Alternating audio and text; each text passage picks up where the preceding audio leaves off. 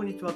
ガンジーラジオへようこそ。今日のテーマは、海外事業部の疑問、海外生活で食事はどうしているのかというテーマでやっていこうかなというふうに思います。はい。ね、海外生活なんだから、パンじゃねっていうふうに思った人も多いかなと思います。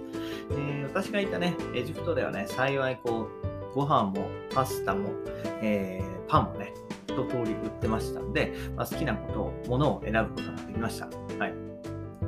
ね、えー主食がね、やっぱご飯かパン、はたまた麺になるかは、まあ、国によってね、大きく異なるので、まあ、今回はそれは触れないとして、まあ食事、主食ですよね。主食以外はどうやって準備、調達しているのか今日は紹介していこうかなと思います。はい。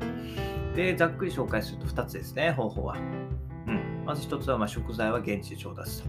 で、えーね、調味料類は日本から持ち込んで、日本の味付けを楽しむというところですね。うん。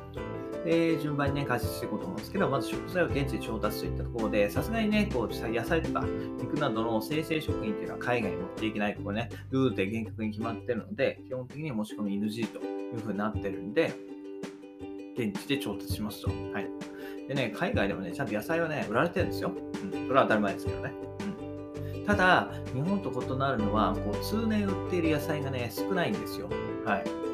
日本だと、例えばね、スイカとかメロンみたいな一部のね、野菜とか果物は、まあ、季節によって売ってない時期がありますよね。でその分、ネギとか白菜、キャベツ、ね、玉ねぎ、人参といったものは通年を通して売っているんですけれども、そういったものがね、ないんですよ。例えば、エジプトで言えば、白菜は冬にしかないし、ネギもないですね。ネギはまあそもそもがないんですけど、冬にちょろっとなんかネギもどきみたいなのが出てくるようになって、はそんな感じですかね。結構ね、ないものがあるんで、くるくれ、ん？くれ、フルーツ。フルーツも、えー、例えば、いちごもないか。いちごはないでしょ？で、スイカもないし、うん。本当にだか時期が限られるもの結構出てくるんですよね。はい。で、こうね、だから結構ね、例えば味噌汁をパパッと作りたいってなった時に白菜とかネギがないんで、じゃあ何にしようかとったところで結構迷うんですよね。はい。ね。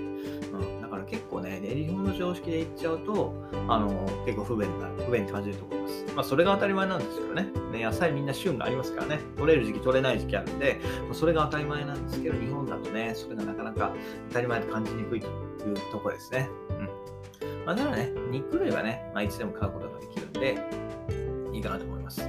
で、魚もね、エジプトはどっちか、エジプト、私が行ったのはカイロだったんで、カイロはどっちかというと内陸に入ったところなんで、なかなかね、えー魚っていうのは手に入らなかったですね。うん。手に入ったとしてもちょっと臭いかなっていう、カイロのね、ナイル側で取れたの臭いかなっていうところなんでね、あんまり買えませんでした。はい。で、まあ、あと調味料は持ち込んで日本の味付けを楽しむっていったところでね、まあ、日本からね、えー調味料を持参すると、醤油とか、あと焼肉のタレ、ステーキのタレ、ドレッシング、スープの素ですね。この辺を、ま、日本から持っていくと。はい。醤油だけはね、日本のキッコーマンが現地で売ってましたけど、販売がね、これも不定期なんですよ。あったりなかったり。で、醤油ね、日本よりしかも高いんですよ。だから、一番最初に買った時だけかな。それ以外はもうずっと日本から頑張って持って。はい。調味料はね、日持ちするし、えープラボトルに入ってるんでね、スーツケースに入れても問題ないし、あとは乾燥してる、はい、粉末になってるのが多いんで、えー全然問題ないですね。はい。で、この調味料さえあればね、多少品質が下がるね、食材を使おうが、現地での食事をね、えー日本食を楽しむことができるといったところでね、え調味料は絶対にね、持っていくべきだと思いますね。はい。で、最後にね、簡単にまとめますと、えー日本じゃなくて海外生活で食事はどうしているのかといったところで、まあ食材は現地で調達しつつ、調味料は日本から持ち込んで、好きな味付けを楽しむといったところですね。はい。もう日本ではね、本当にね、たくさんの調味料が手に入るんですよ。本当ね。